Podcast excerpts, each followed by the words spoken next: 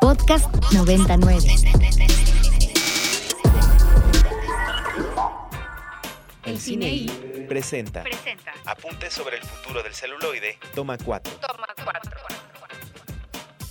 Muchas personas dicen que las plataformas son planas, que van a acabar con el cine. Tenemos que decir que no es el cine lo que está muriendo, sino la idea que teníamos de ello. Rebeca Slotowski. 12 con 4, segunda hora del cine I del día de hoy, viernes 31 de marzo del 2023. O el día que usted quiera, a la hora que usted quiera, si nos escucha en la versión podcast de este programa, eh, sea el día que sea, yo sigo siendo el More y continúo compartiendo micrófonos con Andrés Durán Moreno. Mm, Aquí seguimos siendo yo, sin importar la fecha, incluso puede ser 30 de febrero y sin, bueno, eso. Pero aquí estamos. More. Sí, te siendo yo como Se- siempre. Se, entendió la idea, este, y también está, también está Jime Betancourt, hola Jime. Hola, aquí igual siendo Jimena. Eso, y Obando sigue en cabina, por ahí ando también. Este, eh, notas curiosas del mundo del cine. eh, a reserva de usar primero el nombre que acuñó Ricardo Marín en esta cabina para el cocainoso, ¿no? Este oso cocainómano. Cocainómano. Este, Coco Bear. eh, creo que así está estrenada en México. Así. Oso vicioso, este, eh, le pusieron en España. Pues resulta que esta película, por la que algunos no daban ni un peso, eh, se ha convertido en un fenómeno de taquilla y lleva ya más de 80 millones de dólares alrededor del mundo. A mí me parecía que, que era eh, interesante poner sobre la mesa este tema porque pues lo que parece eh, de entrada una película de serie B Sí. o, o heredera de aquellas eh, eh, cintas, ¿no? Este, Sí. que se llamaban así además porque te regalaban el boleto para verla, comprabas un boleto para ver una película de estreno y te regalaban eh, la proyección de la siguiente película porque era una película barata, de mala factura que después se convirtieron en películas de culto, ¿no? Y que después dieron a títulos como Sharknado, ¿no? Sí, Este, sí. Sharknado, justo estaba pensando en to- esa. todas estas de las tarántulas y, y de las amenazas este, que tienen que ver con la naturaleza o con, con bichos que crecen un montón, ¿no? Sí. Este, insisto, se convirtió en un, en un extraordinario eh, éxito, eh, a tal grado que el oso fue mencionado y apareció también en la entrega de los premios de la academia, ¿no? Eh, por un momento, em, junto con Jenny, ¿no? La mítica burrita de los espíritus de la isla, ¿no? Este, hablando también de resultados de taquilla y de lo que pasa con las películas, siempre nos ha interesado mucho en este, en este programa comentar y, y reflexionar y platicar sobre lo que pasa con el cine fuera de las salas de cine. Este, pues es imposible abstraerse a todo lo que está sucediendo con Que Viva México. Extra. Ya para hacer lo que, a ver, habría que decirlo con todas sus letras. Hace buena cantidad de los mexicanos, ¿no?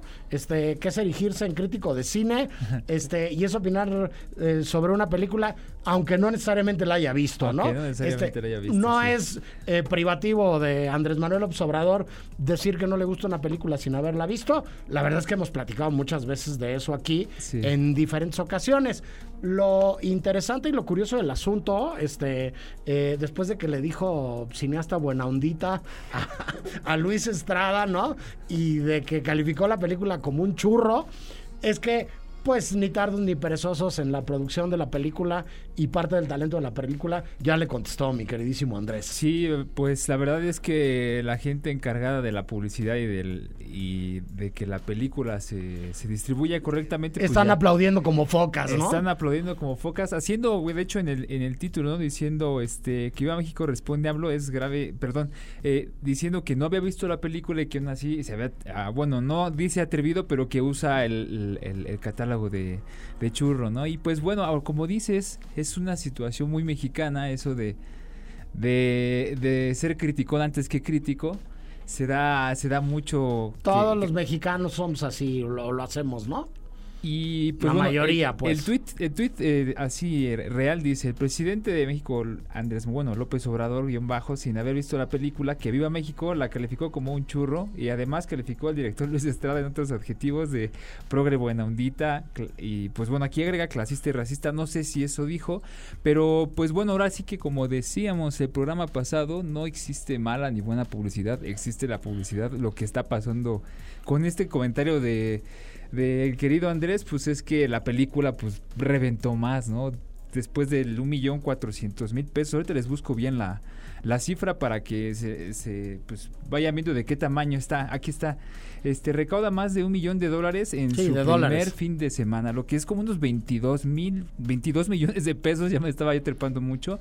Sí. Eh, que pues ¿Qué, decimos? no Aquí en México estuvo en cerca de 3.000 pantallas, allá en Estados Unidos también eh, tuvo para el público mexicano migrante que está de aquel lado. Está compitiendo con Sasham, Fury of the Gods y con John Wick, nomás como para que vea más o menos de qué tamaño está el asunto. Y pues bueno, como eh, la película a mí me presta como para hacer el siguiente comentario porque me llamó la atención como está muy mal calificada. O sea, mucha gente que la vio no le gustó. Pero la película ha recaudado y recaudado y recaudado, ¿no? Vemos aquí la mano de Sony y su distribución increíble a través del país, más de 3.000 pantallas, Sí, hay, es una cosa hay grandísima. 7.500 pantallas en el país y la película se estrenó con 3.500, Jiménez. Entonces, imagínate. No, pero la verdad, si yo fuera Luis Estrada, estaría más que satisfecho gracias a los comentarios de AMLO. Creo que es lo que esperas, ¿no? Haciendo películas de cada sexenio, criticando cada sexenio, yo creo que lo más padre es que los presidentes digan algo al respecto y que sea algo malo. Sí, sí, Sí. si no les gusta tu película, algo bien estás haciendo.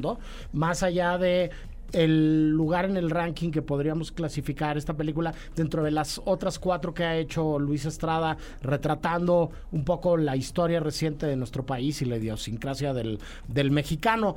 Eh, muy inteligentes, con una reacción bastante veloz.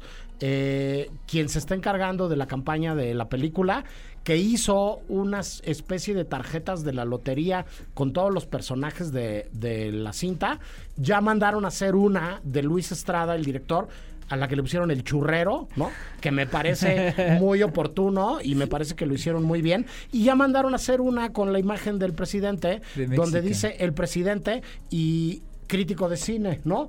Este, lo cual me parece que está muy bien. Al Muy final, Mexican, este, hablan, aunque hablen bien, dirían por ahí. Este, eh, la película está teniendo eh, su corrida comercial. Es complicado hacer un análisis completo mientras no se termine su corrida comercial. Habrá que ver también en qué terminó el asunto de Netflix y de las plataformas, porque sería bueno recordar que la película iba a ir direct- directamente a Netflix y ya no fue así. Este llegó el acuerdo con Sony y se, se tuvo este, este estreno importantísimo, ¿no? En, en tantas salas de cine del país. Y bueno, pues este luego en México basta con que te digan no lo hagas, no lo veas, este, no vayas, pues para que la gente se, se lo apure corriendo y vaya a verlo. En su momento, el crimen del padre Amaro de el queridísimo maestro Carlos Carrera Sí. fue una película que fue eh, señalada y fue criticada y se intentó por unos sectores de la sociedad mexicana que no se viera y que no tuviera una corrida comercial, este, em, pues digamos, relativamente eh, aceptable y, y que llegara a una cantidad importante de tiempo. Y lo único que sucedió con eso fue que se convirtió en la película más taquillera de la historia del cine mexicano hasta ese momento. Sí, durante mucho tiempo duró ahí, ¿no? Si fueron como 10, 15 años hasta que después llegó otra que ya no sé cuál habrá sido la que la quitó. Sí, pero luego entonces, este, no vayas, pues lo prohibido, me decían a mí cuando era más jovencillo, pues es lo que se te antoja más, ¿no? Sí. Este, dicho lo anterior, eh, tiempo al tiempo esperaremos a ver qué es lo que pasa con, con, con la taquilla de esto y decir que eh, lo que acabas de comentar, mi queridísimo Andrés, de que coexiste en eh, cartelera con Shazam, que es el segundo lugar. Eh, la película, la tercera película más vista esta semana en México ha sido Que Viva México. La segunda película más vista ha sido Shazam. La primera película más vista ha sido John Wick. Y ese es el caso de prácticamente Todo el mundo. todo el mundo, con unas excepciones muy concretas en Japón, Corea. en Corea Y otro país que creo me que en encontré. China Ajá. Eh, son los únicos tres países en donde John Wick no es la película más taquillera de esta semana. Este, pues están con Tokio, ¿no? Este, eh, Keanu y compañía, este, echando bala, ¿no? Imagínate, este, John Wick. y, y contando, este, historias de, pues de cierta venganza, ¿no? Claro. Este, no es muy distinto, habría que decirlo, lo que sucede en el negocio de la exhibición en otros países del mundo eh, con relación a México, el cine norteamericano de mainstream este, suele dominar eh, las pantallas en cuanto a participación de salas de cine y particularmente la taquilla en cuanto a entrada, ¿no? Y cantidad de dinero generado, Andrés. Sí, el otro país que no la vio fue Rumania. Eso es Rumania, China, Surcorea y Japón son los únicos que no convirtieron a John Wick en el número uno de visionados en, el, en, en su país. Eh, recordar que nuestro fallecido del año pasado, del año pasado, del programa pasado, Lance Redrick, es quien aparece de Caronte en esta, en esta película. Sí, y nada más te apunto esto. Es primer lugar en Reino Unido, en Alemania, en Australia, en Rusia, en India, en Brasil, en Taiwán, en Italia, en Tailandia, en Hong Kong, en Malasia, en España, en Colombia, en Turquía, en Austria, en Indonesia, en Suiza, en Polonia, en Argentina y en Singapur, por decir algunos lugares. No, pues, pues, no, a mí lo que me llama la atención es Keanu Reeves. ¿Qué va a hacer con, con todo eso? Ya, ya quien no lo sepa, Keanu Reeves sí se me hace a mí un, un ser humano que viene a enseñar mucho a la humanidad. Gran parte de su sueldo no se lo queda a él, lo dona. Mucho de su sueldo ahorita lo, lo, lo hizo para, no sé si lo sabían, pero él desarrolló una marca de motocicletas de lujo de primera, así porque él ama las motocicletas. Y pues ahí anda un video en YouTube y en Vimeo, chequelo, este, la marca de motocicletas de Keanu Reeves, algo de su sueldo se va a ese proyecto que él tiene, él hace muchas obras de beneficencia. Y en general es una persona que se mueve en el metro y come sándwiches al lado de palomas en... pues le va a llegar un dineral para dedicarlo a la obra benéfica que le dé la gana. Está bueno, está bueno que ese dinero vaya a dar al beneficio de muchas otras personas. Eh, vamos con algo de música y regresando les contamos qué se estrena este fin de semana en la cartelera en México. ¿Qué escuchamos, Jimé? Escuchamos una canción de Blur llamada For Tomorrow. Eh, el pretexto para haber escuchado esta canción es que Damon, Al- Damon Albarn, eh, compositor y cantante de esta banda, nació bajo el signo Bajo del el signo de- carnero. del carnero. Y otro gran cantante famosillo, que de hecho es mexicano y que también es del signo del carnero, es el querido Luis Miguel. Sí, y dirán ustedes, ¿y eso qué? Pues bueno, la última parte del programa del día de hoy, cortesía de don Andrés. Durán Moreno, eh, versará sobre los artistas cinematográficos nacidos bajo este signo zodiacal. Ante la sorpresa de todos, les recuerdo que hace no mucho tiempo hicimos el cine y los cáncer En julio, sí. y resultó un estrepitoso éxito. Entonces, ahora hablaremos de los Aries este, ante la mirada incrédula de Jime. No, es que yo creo que hay muchos cineastas con signo en cáncer, por eso creo que pegó mucho. Sí, hay bastantes, vamos, sí. vamos a ver ahora en unos minutillos, discutiremos qué es lo que pasa con los Aries. Yo, yo sé de algunos que son de ese signo, ¿no? Efectivamente. Pero bueno, este, la música como siempre es cortesía de nuestro queridísimo Ricardo Marín. Esté o no esté en cabina, él nos hace el favor de escogerla. Decir que viene Semana Santa, que la próxima eh, semana es no laboral para muchísima gente, lo cual es un extraordinario pretexto para acercarse a ver películas en muy diferentes lugares. En la Cineteca Nacional se estrena Clara Sola, una película costarricense muy interesante. Sigue Que Viva México de Luis Estrada. Está una película israelí que a mí me encanta, que fue parte de la programación del Festival de Cine Judío en México, que se llama Asia. este, eh, la historia de una madre y una hija inmigrantes rusas en el Israel eh, contemporáneo, que es una maravilla de película. Está otra maravilla de película que es nuestra más reciente película de la semana. Los invitamos a la página de Ibero 90.9 a ver el texto y el video que es Ellas Hablan. Una locura de, de película. Sara Poli eh, demostrándonos que es una Sarah extraordinaria directora y que tenemos que esperar muchas muy buenas películas de, de ella más adelante. Este mm, sigue IO, que fue la película de la semana, la semana pasada, y que es otra cosa imperdible ahí en la Cineteca. Hay un clásico inmortal de nuestro cine que seguramente muy pocos y muy pocas han podido ver en una pantalla grande, que es Los Caifanes del maestro Ibáñez, que merece muchísimo la pena de ir, ir a verse a, a Cineteca. Está Toloriu, que platicamos con su directora hace un par de semanas Sí, por aquí. anduvo. Y está Manto de Gemas, que, que- que también ha- hablamos con, con Natalia López, su directora, hace relativamente poco tiempo acá. Ahora sí, mi queridísimo Andrés, ya empezó la 73 muestra internacional de la Cineteca, este, con una oferta muy interesante de muchas cosas, donde yo vuelvo a repetir lo que dijimos la semana pasada, entre los clásicos restaurados que se pueden ver cada que eh, hay una muestra de la Cineteca que ahora afortunadamente son dos veces al año.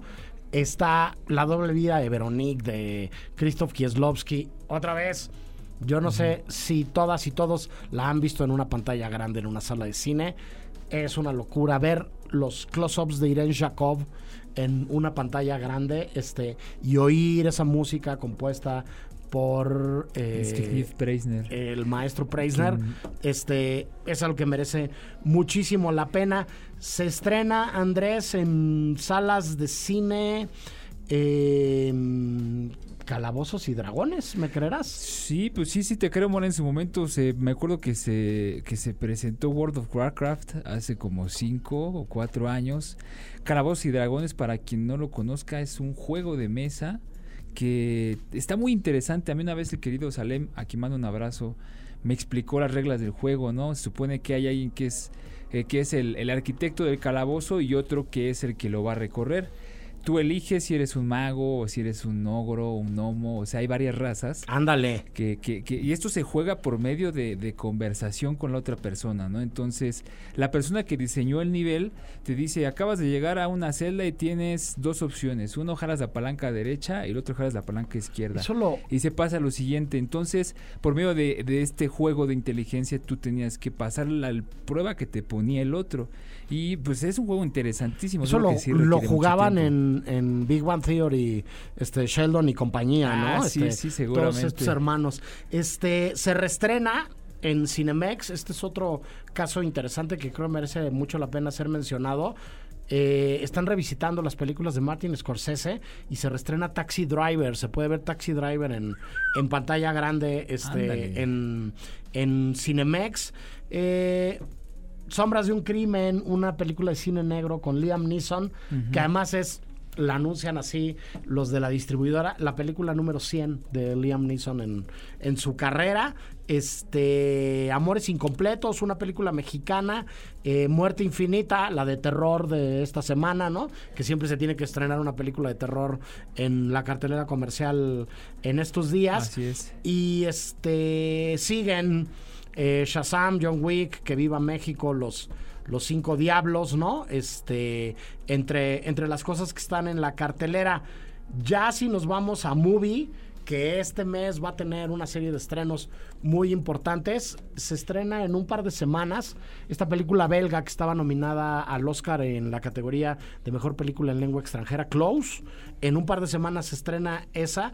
Van a estrenar varias películas de Lars von Trier y hoy, hoy, hoy se estrena eh, una película ejercicio de clase, cosa rara, que se llama Las Cinco Obstrucciones. Es una película que hace Lars von Trier con su profesor de cine de la universidad, en donde von Trier le pone tareas a su profesor de cine, le pone obstrucciones y cosas con las que tiene que cumplir para hacer la película. Es un ejercicio ahí bastante raro, pero bastante interesante. Una de las primeras películas de Catherine Bigelow, este, directora de Point Break y directora de, de Hurt Locker, que se llama Acero Azul, que merece mucho la pena de verse.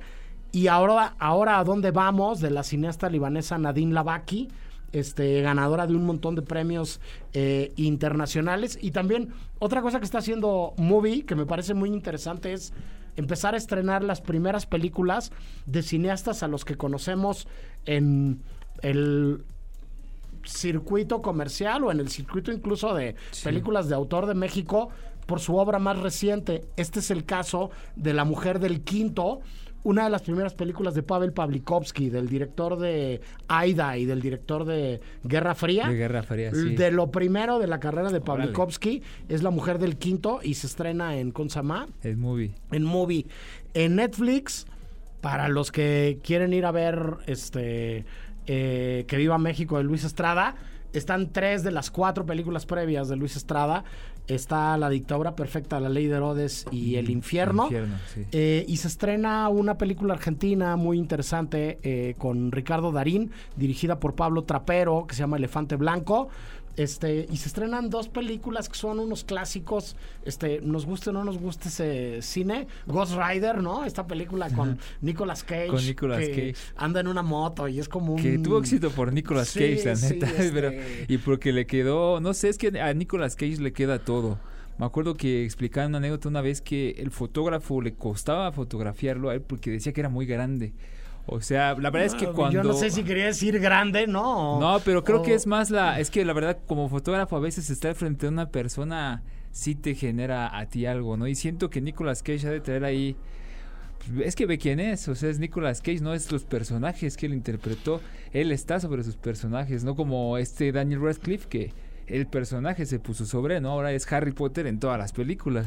Sí, Nicolas Cage, yo sostengo que es un extraordinario actor, pero que debe ser muy impresionante fotografiarlo, ¿no? Y me parece que, que, que ya, ya hoy memes. entiendo que tiene un poco como como una cara de alguien que, que no está necesariamente muy, muy equilibrado mentalmente. Sí, sí está. este, para mí, este, dos películas de él me dejaron mudo y me parece que, que podrían definir esto que digo de la no normalidad del rostro y de, de las expresiones de Nicolas Cage. Una es Living Las Vegas, ¿no? Este, que es este clásico de la autodestrucción dirigido por, por Mike Figgis, este, con el cual ganó un montón de premios.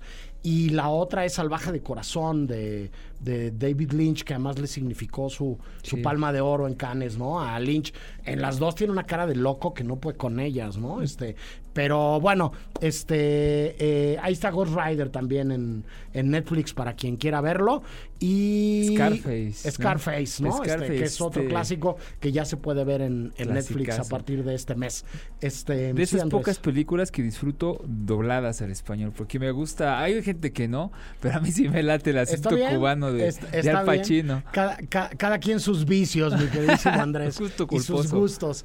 Este, nosotros nos vamos al corte de la media y vamos a regresar con el cine y los Aries. Díganos qué autoras, autores, actrices, eh, personajes del mundo del cine nacidos bajo este signo les resultan interesantes, talentosos o polémicos. El Cine I presenta Presenta. Apuntes sobre el futuro del celuloide, toma 5. La necesidad es la madre de la invención. No nos podemos deprimir por las dificultades. Lina Ramsey. El Cine I Presenta. presenta Apuntes sobre el futuro del celuloide. Toma 4. Toma 4. Muchas personas dicen que las plataformas son planas, que van a acabar con el cine. Tenemos que decir que no es el cine lo que está muriendo, sino la idea que teníamos de ello. Rebeca Slotowski.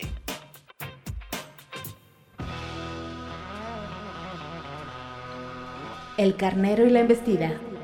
Los seres humanos somos un fenómeno extraño, siempre cambiante y dinámico entre lo visible y lo invisible, y el cine resulta una especie de ventana a la personalidad de un director, guionista, fotógrafo, actor, etc. Si bien en este aspecto hay un océano de particularidades y todos somos bastante únicos, es verdad que hay una suerte de repertorio de 12 tipos de seres humanos. 12 casas, 12 signos zodiacales. Innumerables combinaciones con la primavera inician muchas cosas, entre ellas la rueda zodiacal. Para algunos patrañas y para otros certezas extrañas. Los signos zodiacales son una suerte de piezas que ayudan a armar el entramado rompecabezas de nuestra psique. Para la primera pieza, el cine y los Aries. Toma uno. Signori, questo è un vecchio amico mio, colonnello Hans Landa della SS. Buongiorno. Signori, è un piacere. Gli amici della vedetta ammirata da tutti noi, questa gemma propria della nostra cultura, saranno naturalmente accolti sotto la mia protezione per la durata del loro soggiorno. Grazie. Gorlomi? Lo pronunzio correttamente? Uh, sì, uh, corretto. Gorlomi? Per cortesia, me lo ripeti ancora. Gorlami. Mi scusi con me? Gorlami. Ancora una volta. Intelectuales de categoría, hábiles pensadores y respondones honestos. And, they, and innocent people die along the way. It's about that kind of thing. Now, tell me this. You know, innocent people die along the way because that's, unfortunately, that's the story of revenge. Revenge is Okay. messy. It never works out the way you want it. to. Why the need for so much gruesome, graphic violence? Why not let us imagine Because a it's so much fun, Jan. Get Really? it? Oh, really? Okay, I'd like to see you walk down the street and get attacked by some kids who've just seen your Oh, movie. but you saw, but see, Jan, you're all messed up Okay. because you're talking about real life. Aries entre los Aries. Quentin Tarantino es un gran exponente del signo. Inteligente, sagaz, directo y gracioso. Sus películas son buenos parajes de su personalidad, prueba irrefutable de su singularidad como director y también una buena muestra de lo que un Aries puede llegar a poner en pantalla. Sin pensarla mucho, sin meditar demasiado. Directo a la situación, fácil y contundente.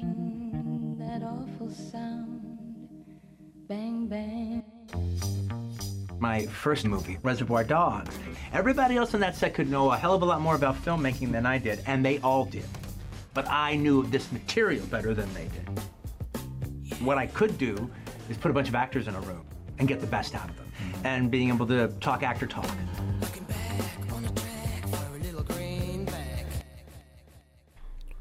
Hola de nuevo, yo soy el More y esto es el Cine y los Aries.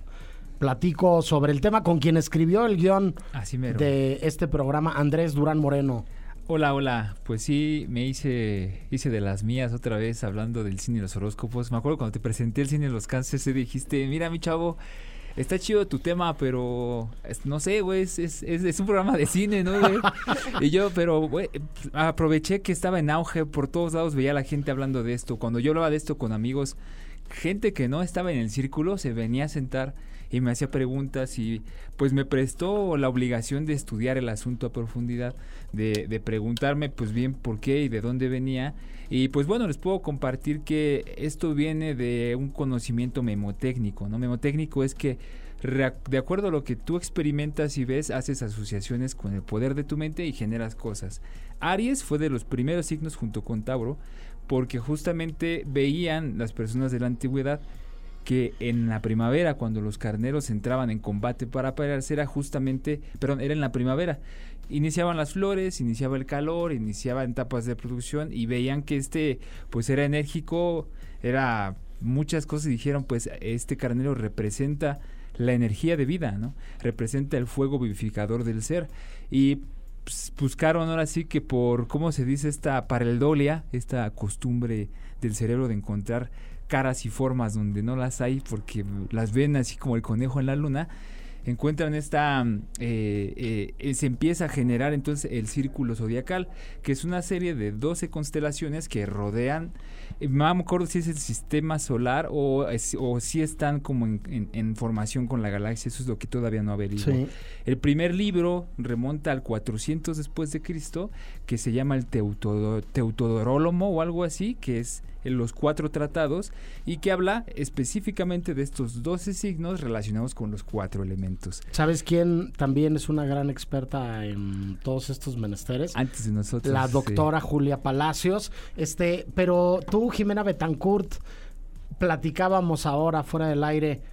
¿Encuentras sentido en las personalidades y los signos zodiacales? Yo sí, 100%, igual que Andrés. La verdad, estoy muy metida en eso. Creo Ah, que se volvió sí. como muy popular hace no mucho. Se volvió conocimiento y se volvió, creo que, cultura general. O sea, ya Sí, tienes- este, saludos a todas las colaboradoras de este programa y los colaboradores que no están ahora, a Ana Fer Torres, a Irene Haddad, a Naomi Ferrari, a Salvador Nito Wong, a Ricardo Marín, que también ellas y ellos le saben a esto. ¿Cómo son los Aries? Yo creo que lo más importante es que Marte, el planeta, los rige. Sí. Entonces, el planeta de la guerra. El planeta de la fuerza. Violencia, cómo peleas. No tiene que ser malo, pero cómo peleas por lo que quieres. Oigan, Claro. y díganme, a ver, en opinión de ustedes, desde sí. luego, ¿cómo llevamos eso al cine? ¿Cómo eso se puede acabar viendo en el estilo de una realizadora, en la presencia de un actor, en, en, en la gente que hace esto que nos gusta, Andrés? Bueno, me adelanto. Creo que aquí el ejemplo de Quentin Tarantino sirve muy bien. Ok. Nosotros nos encontramos en una sociedad que continuamente está haciendo altos, ¿no? A, oye, no deberías de expresarte así. Oye, no deberías. Sí es parte de la educación. Es natural. Vivir en sociedad requiere de ciertas limitaciones en los comportamientos. Pero si hacemos casos ciegos de eso, acabamos como en la China antigua, sacrificando ah, o sea, literal, obligando a toda la servidumbre de un emperador a suicidarse porque se murió el emperador, ¿no? Entonces hay ciertas cosas que igual porque opera la vida primero no debería de, de- de seguirse tal cual la letra, ¿no? Entonces vemos, a- de hecho en la cápsula aparece eh, a Quentin Tarantino en una eh, entrevista por televisión con una mujer que está, no es mejor del programa, que le preguntan, oye, ¿y por qué presentar eh, estas películas donde aparecen mujeres siendo víctimas de pues, toda esta violencia y sangre y todo esto? Y le dice él, because it's so much fun, Jen, get it. Y pues bueno, es verdad, es malo, digamos, pero el asunto de lo moral es extraño definirlo en palabras. Este, pero al final de cuentas nos gusta y al final de cuentas es humano. Todas las cosas que vemos en las películas de Quentin Tarantino eh, son cosas que sí forman parte de nosotros, que sí existen en nuestra psique, sin ser necesariamente Aries, Cáncer o Sagitario. No, bueno, y sin que necesariamente te definan, pero puede permear esto en la manera de, de, de conducirse, de crear, de hacer cosas, Jimé. Sí, totalmente. Y justo con Quentin Tarantino, yo creo que justo, a ver, si Marte los rige, que es el planeta de la guerra, todas sus películas tienen que ver con pelea, literal, y de alguna u otra manera. Y justo aquí un radio escucha nos puso que María Félix es Aries. Sí. Edgar, saludos. Sopas. Y justo es una presencia muy importante y cómo ella se expresa y su imagen, creo que totalmente es de alguien segura como lo representa Aries. Este, sí, desde luego, eh, hay, hay un montón de, de personajes eh, públicos y conocidos que, que nacieron bajo, bajo este signo y que obedezcan exactamente a las características de los este eh, lineamientos o, o la manera con la que se supone que eso puede acabar rigiendo su conducta o su, o su personalidad, este, desde luego que, que acaban cayendo de una manera más o menos lógica en, en la, en la clasificación. Este, sí, Jimé. Pero tú, More, que eres Aries, dinos si opinas que sí tiene que ver. Si No, te sientes yo- identificado con estas personas. Yo, yo, yo creo que sí hay cosas en común, este, sin que yo sea como un, un gran seguidor o creyente de, de los signos zodiacales y la astrología, ¿no? Sin que yo tenga un conocimiento mayor, porque en realidad no lo, no lo tengo. Sí, sí me parece que hay, que hay características y sí me parece que hay rasgos que puedes acabar viendo en, en algunos, ¿cómo se llama? En algunos cineastas, eh, particularmente en, en los directores, ¿no? Este, eh, Francis Ford Coppola es Arias, Aries, Alejandro Amenábar, lo platicábamos ahora afuera del, del, del aire, es Aries, Andrés. Sí, que una de las cosas que a los Aries los caracteriza es eh, el asunto de las decisiones que pues, suelen tomarlas porque sí y porque a veces y a veces no hay una premeditación y a veces genera problemas, ¿no? Aquí esto lo traigo porque Francis Ford Coppola mientras estaba haciendo este Apocalypse Now. Now pues bueno, todos sabemos la historia de que vendió a su familia casi, a su casa y vendió todo en orden de que la película se, se, se saliera adelante, ¿no? Ahora esto es una decisión que, híjole, o sea, tomarla así como él la tomó era una cosa pues bien difícil de tomar, pero gracias a su carácter la toma y se sale con la suya al final, no sé si, si lo logró, si logró recuperarse, pero pues qué pasó, su familia le dijo, este, mira, yo creo que las cuentas nos encargamos nosotros y tú dedícate a hacer cine. Desde luego, hay, hay una obsesión a lo largo de esa película. Está este eh, registrada en un documental legendario, ¿no? Este que es como uno de los mejores making ofs de la historia del cine, ¿no? Este donde los deseos y la trascendencia para el autor de su obra pierden una dimensión de lo real, ¿no? Y como bien dices, hipoteca el, el futuro de la familia, ¿no? Y pone en riesgo el patrimonio este, construido a lo largo de muchos años en conjunto con, su, esposa, Eleonor, ¿no? Sí. Y, y termina siendo, como bien decías tú también hace un momento, de alguna manera intervenido financieramente por su mujer y sus hijos y por la gente que lo quiere, ¿no? Para que no vaya a volver a incurrir en, riesgos de ese tipo eh, con tal de terminar una película eh, que lo obsesionaba, ¿no? Este, en ese sentido, pues bueno, también desde luego hay como, como, como esta compulsión o este deseo por crear o por hacer y que nos lleva a perder este de vista eh, que todo debería tener un límite en el mundo de lo real, ¿no? Este, eh, pero tú comentabas hace un momento, Jimé, también que lo, has visto, no nada más con los Aries, con algunos otros este, eh, signos zodiacales y con gente que conoces que, que sí crees que se identifica con, con, con ciertas particularidades y rasgos de personalidad. Es que justo les estaba contando que tengo una amiga que es Leo y que nació el mismo día que Iñarritu. Y ella asegura que es igual que Iñarritu porque también quiere ser cineasta y que por eso va a triunfar en la vida. Efectivamente. Y bueno, ah, fíjate que ahorita que nos quedamos con el tema de, del libro, yo me quedé, bueno, con, con las precisiones académicas, como me entrenó la escuela, sí soy muy quisquilloso. El libro se llama Apo... espérate, por aquí lo tengo. El libro se llama Apotelesmática. Ok. El Apotelesmática escrito por Ptolomeo y son cuatro libros que hablan más o que están inspirados en este otro libro que yo te mencioné este y que habla justamente de la práctica de los de los elementos a través de los 12 signos zodiacales. Y pues bueno, hay mucha gente que, que, que, considera que esto es juego de niños, que son patrañas, que son... Y pues está bien, a todos se les tolera, a todos se les, respeta, pero me gustaría decirles lo que yo le decía a la gente en la secundaria, ¿no? Es divertido, asómate y, pues te vas a divertir al final porque te vas a dar cuenta que incómodamente sí hay 12, sí hay 12 como esquemas de comportamiento, de procesamiento en todos los seres humanos, ¿no? Y ahorita tomo el ejemplo que explicaba Jimena, que su amiga cumple día, cumple el mismo día que Alejandro González Iñárritu y ella se siente muy identificada con lo que hace este González Iñárritu, ¿no? Yo nací el mismo día de que nació Wong Kar y su cine me fascina, o sea, yo me encuentro interpelado y lloro y, y me y me caso con esas películas porque así soy fatalista, extremista, eh, este melancólico y, así, ¿no? Y, y tú, Moreta, nos decías, ¿no? Que naciste el mismo día que nace Robert Oslund. Sí, este, eh, soy un poco mayor que él, ¿verdad? poco, no mucho, pero sí coincidimos eh, en cumpleaños Rubén Oslund y yo. Este, nos está diciendo eh, Lalo del Escandón, un abrazo gigante hasta allá, que no hay personalidades puras, ya que la conjunción de planetas eh, varía en el periodo y por eso hay ascendentes y descendentes, ¿no? Lunas y soles. y depende también de, de, justo qué día naciste y, la hora. Pero que sí hay 12 características básicas y que sí hay estas 12 personalidades. Y nos está diciendo también a través de Twitter, yo soy Carlos, que Emilio el Indio Fernández también era Aries.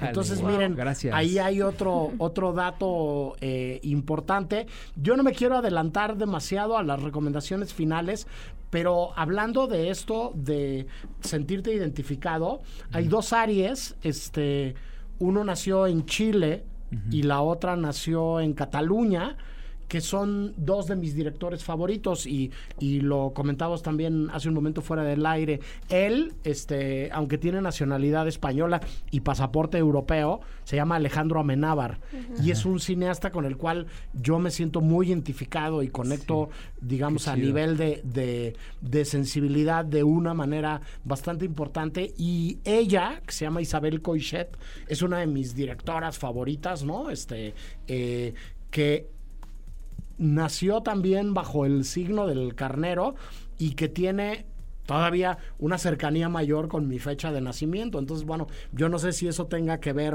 o no, Andrés. Sí, y fíjate que hablando de chilenos y de Aries, y de quien ya hablamos, el querido. Pedro Pascal cumple años en dos días. Él Ok. es del 2 de abril. ¿Es Aries también? Es otro Aries, entonces Es un pues gran descubrimiento. échale un ojo, este programa no es casualidad, amigos. Estamos hablando de Aries porque Pedro Pascal cumple años y pues Y es solo el por papi de eso. todos. ¿Y sabes quién es Aries también? Un favorito de, de las nuevas generaciones que filma de una manera brillante. Este, ni más ni menos que el buen Edgar, Edgar Wright, Edgar Wright. el director de Scott Pilgrim, este, contra el mundo, ¿no? Este, Muy Aries, muy- es, muy Aries. es rete Aries. Pero bueno, tenemos otra cápsula, Jimé. Entonces igual y te pido que la sueltes y regresamos para comentarla y para cerrar el programa.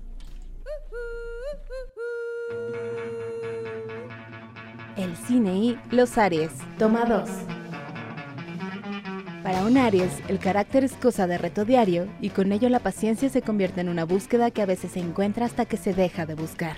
Pero por otro lado, hay quienes la encuentran y brillan en el mundo como seres inspiradores, confiables y devotos. This weekend, Star Wars fans uh, Obi Wan Kenobi the most watched Disney Plus original series premiere of all. And for that, I would say a big thank you. And uh, it just goes to show what this family can do when we all pull together. However, um, it seems that some of the fan base from this influential fan base have decided to attack Moses Ingram online and send her the most horrendous racist DMs. And I heard some of them this morning and it just broke my heart. Moses is a brilliant actor, she's a brilliant woman. Iwan McGregor, Kristen Stewart, James Franco, Rooney Mara, Steven Tyler, Elle Fanning, Anya Taylor-Joy y Emma Watson son algunos de los nombres propios bajo este zodiaco de fuego vivo. Las mujeres Aries resaltan por su belleza y su excelente intelecto, cautivan a más de uno y a su paso dejan un aura de inspiración con la delicadeza que las caracteriza. There's no place for racism in this world's world. The more I've spoken about feminism, the more I have realized that fighting for women's rights has too often become synonymous with man hating.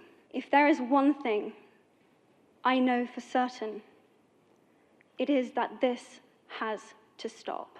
I started questioning gender based assumptions a long time ago. When I was eight, I was confused being called bossy because I wanted to direct the plays that we would put on for our parents. But the boys were not. When at 14, I started to be sexualized by certain elements of the media. When at 15, my girlfriends started dropping out of their beloved sports teams because they didn't want to appear muscly. When at 18, my male friends were unable to express their feelings. I decided that I was a feminist, and this seemed uncomplicated to me. But my recent research has shown me that feminism has become an unpopular word. Por el lado masculino, hombres de inmensa decisión y valerosos casi hasta la locura han dado pauta a la historia del arte y del mundo en formas incuestionables. Chaplin, Francis Ford Coppola, Vincent Van Gogh, Luis Miguel, e incluso el propio Bach. Pero para cuestiones del cine y los aries, pocos con la nobleza del ojo más prolífico de Japón. Eh,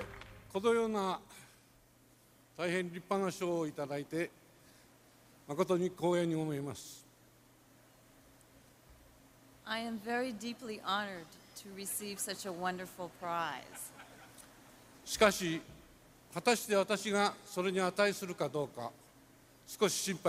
Aries es el primero de la lista zodiacal, la chispa y símil de la primavera. Los signos zodiacales, por encima son juego de niños, y es verdad que hay que ser niño para saber jugar con ellos. Because I don't feel that I understand cinema yet.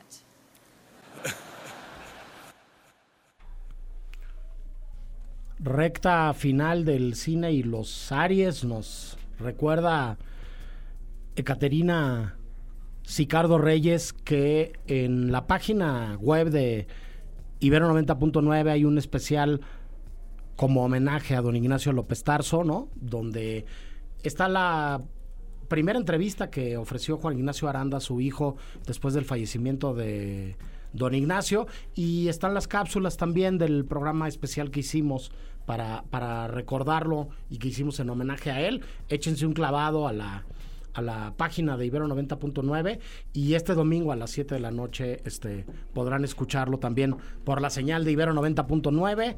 Este, hasta siempre, don Ignacio López Tarso. Este, y nada, eh, muchos nombres sorpresivos también en esta segunda cápsula, Andrés. Así es, el querido Kurosawa, quien no supiera, pues era, era un Aries. Imagínate. No más, es, para mí se me hace uno de los cineastas japoneses más grandiosos. Y que no tiene. japoneses también, fíjate. Para mí es de Sí. mis directores favoritos de el mundo mundial y sus alrededores, ¿no? Así es, More. Y pues también, bueno, Emma Watson, ahí está, está eh, Rooney Mara, ahí, bueno, ya dijimos el Pedro Pascal, Iwa McGregor.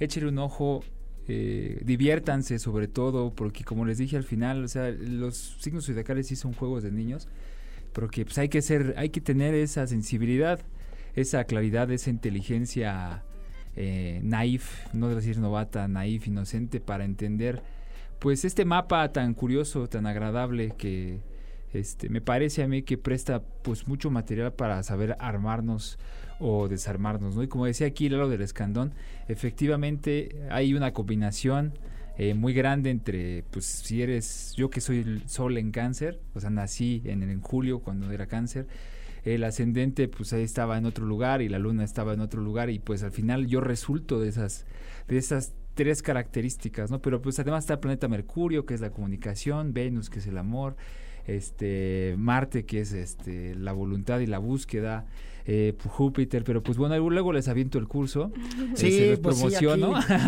este, eh, y pues bueno, mencionar eso y aquí traer una metáfora que el querido Julio Durán me compartió de una amiga suya, eh, para que ustedes la reflexionen y se diviertan también como yo cuando la reflexioné.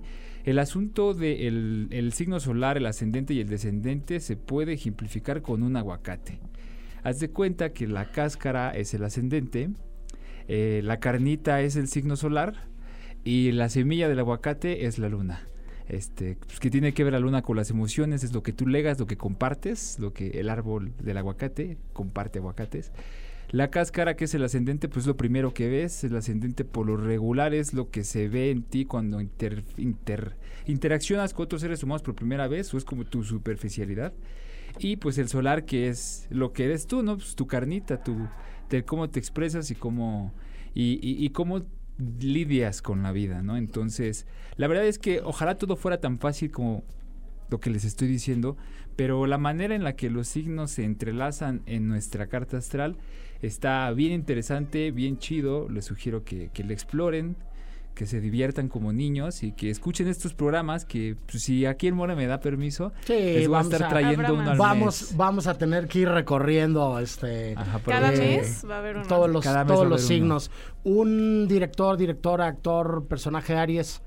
Yo la verdad me voy a quedar con el que tú dijiste, More, te lo voy a robar. Venga. Alejandro Amenábar, con la de Abre los ojos, porque yo, con, o sea, me di cuenta que el cine me hacía sentir muchas cosas y que quería tener algo que ver, gracias a que vi esa película, que por cierto mi papá me la enseñó, seguro está escuchando el programa, así que saludos. Saludos. Y me marcó.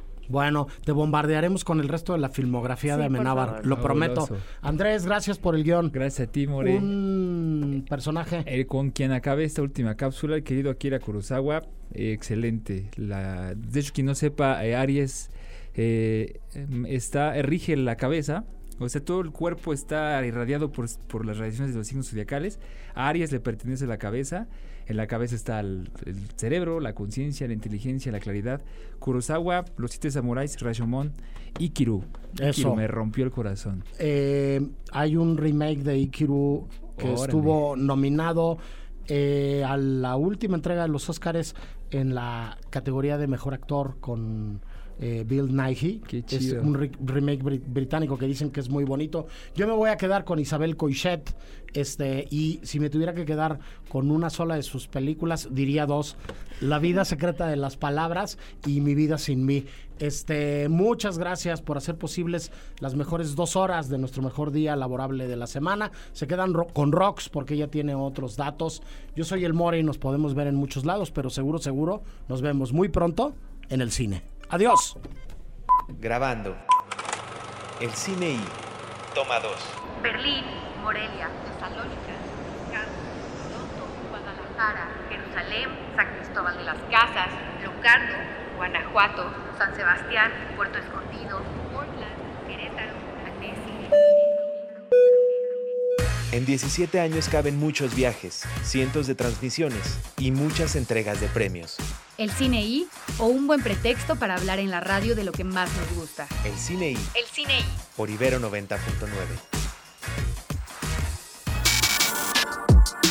Para más contenidos como este, descarga nuestra aplicación disponible para Android y iOS o visita ibero909.fm.